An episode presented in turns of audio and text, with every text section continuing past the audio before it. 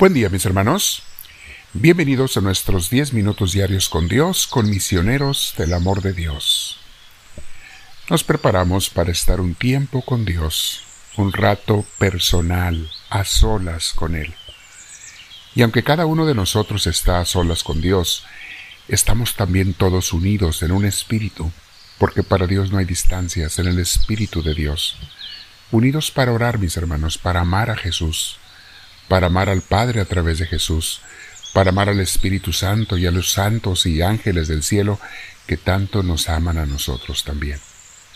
Queremos estar unidos con nuestra familia celestial, con la iglesia celestial.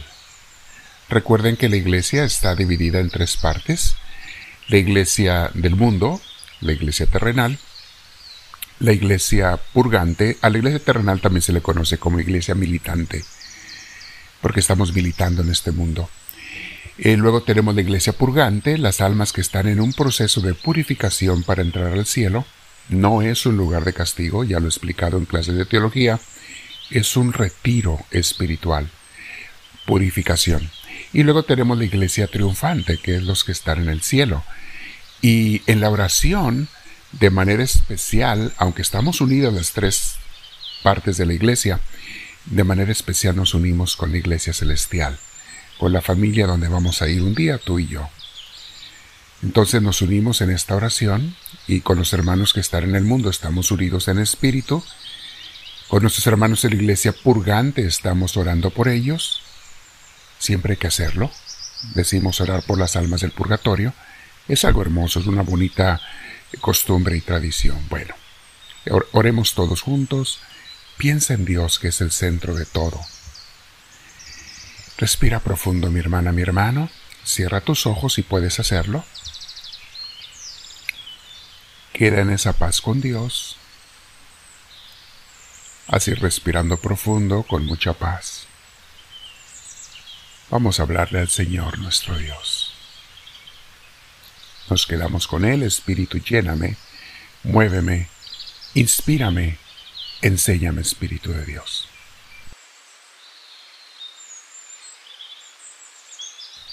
El tema de hoy, mis hermanos, se llama Solo Dios puede apagar mi sed insaciable de felicidad y de paz. Después de andar correteando por la vida, de acá para allá, llegamos a un punto, la mayoría de nosotros, y quiero pensar que casi todos, por no decir que todos, llegamos a un punto donde decimos, ¿Para qué tanto esfuerzo? ¿Para qué tanta lucha? ¿A dónde me ha llevado? ¿Qué he conseguido o en qué forma me ha saciado lo que he conseguido si siempre quiero más? He probado de todo y nada me ha llenado. He deseado tantas cosas y las he obtenido para saciar mi sed de felicidad y al final me terminan dejando con más sed. Es un cuento de nunca acabar. El alma humana es un barril sin fondo cuando la tratamos de llenar con las criaturas y los placeres y las posesiones y las diversiones de este mundo.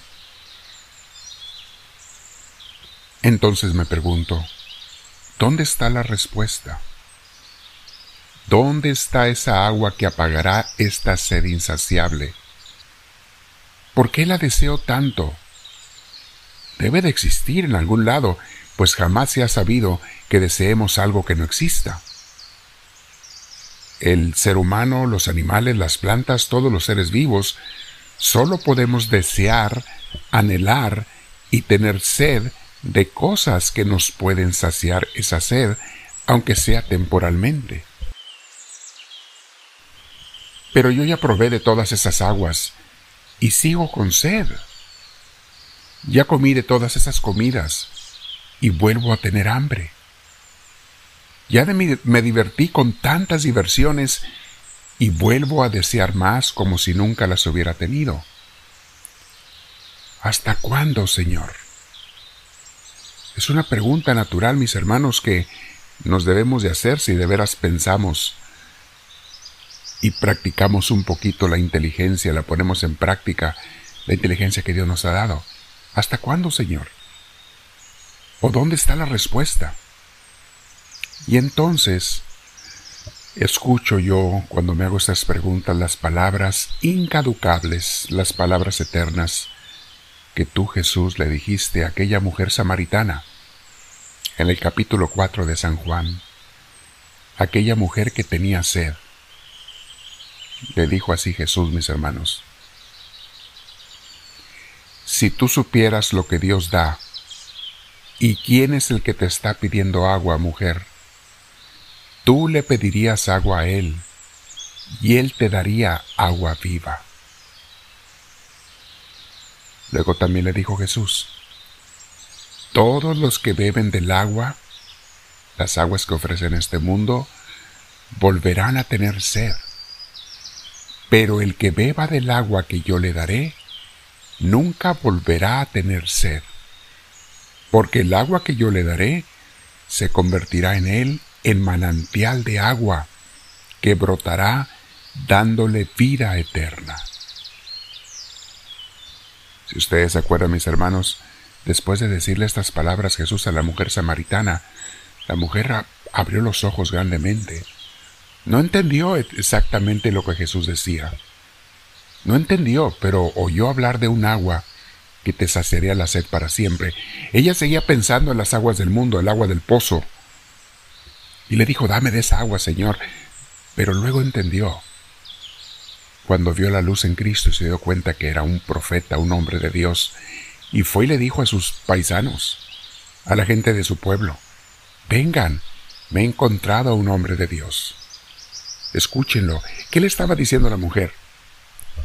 Este ya me está saciando mi sed. Sin darse cuenta, eso es lo que estaba experimentando ella esa sed de felicidad que siempre había tenido. Dice el libro Imitación de Cristo, solo se ha de descansar en Dios sobre todas las cosas. La persona le dice a sí misma, Alma mía, descansa sobre todas y en todas las cosas, pero siempre en Dios. Nada es más importante que Dios. Descansa por sobre todas las cosas en Dios, que es el eterno descanso de los santos. Concédeme tú, dulcísimo y amantísimo Jesús, que descanse en ti sobre todas las cosas criadas, sobre toda salud y hermosura, sobre toda gloria y honra, sobre todo poder y dignidad, sobre toda la ciencia y sutileza, sobre todas las riquezas y las artes, sobre toda alegría y gozo, sobre toda la fama y alabanza, sobre toda suavidad y consolación, sobre toda esperanza y promesa, sobre todo merecimiento y deseo, sobre todos los dones y regalos que puedes dar y enviar, sobre todo gozo y dulzura que el alma puede recibir y sentir, y en fin, sobre todos los ángeles y arcángeles, sobre todo ejército celestial, sobre todo lo visible e invisible, y sobre todo lo que es, lo que eres tú, Dios mío.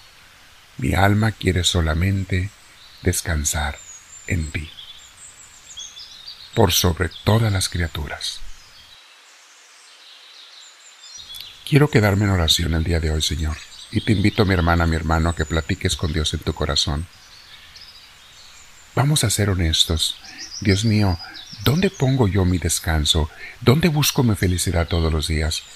¿Qué son las cosas que no he querido cambiar?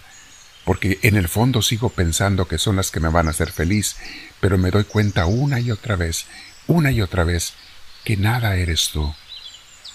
¿Por qué te sigo buscando en las criaturas, Señor, cuando tú solamente estás en ti y en las criaturas en manera, manera muy secundaria? Quiero buscarte a ti, tenerte a ti por sobre todas las cosas.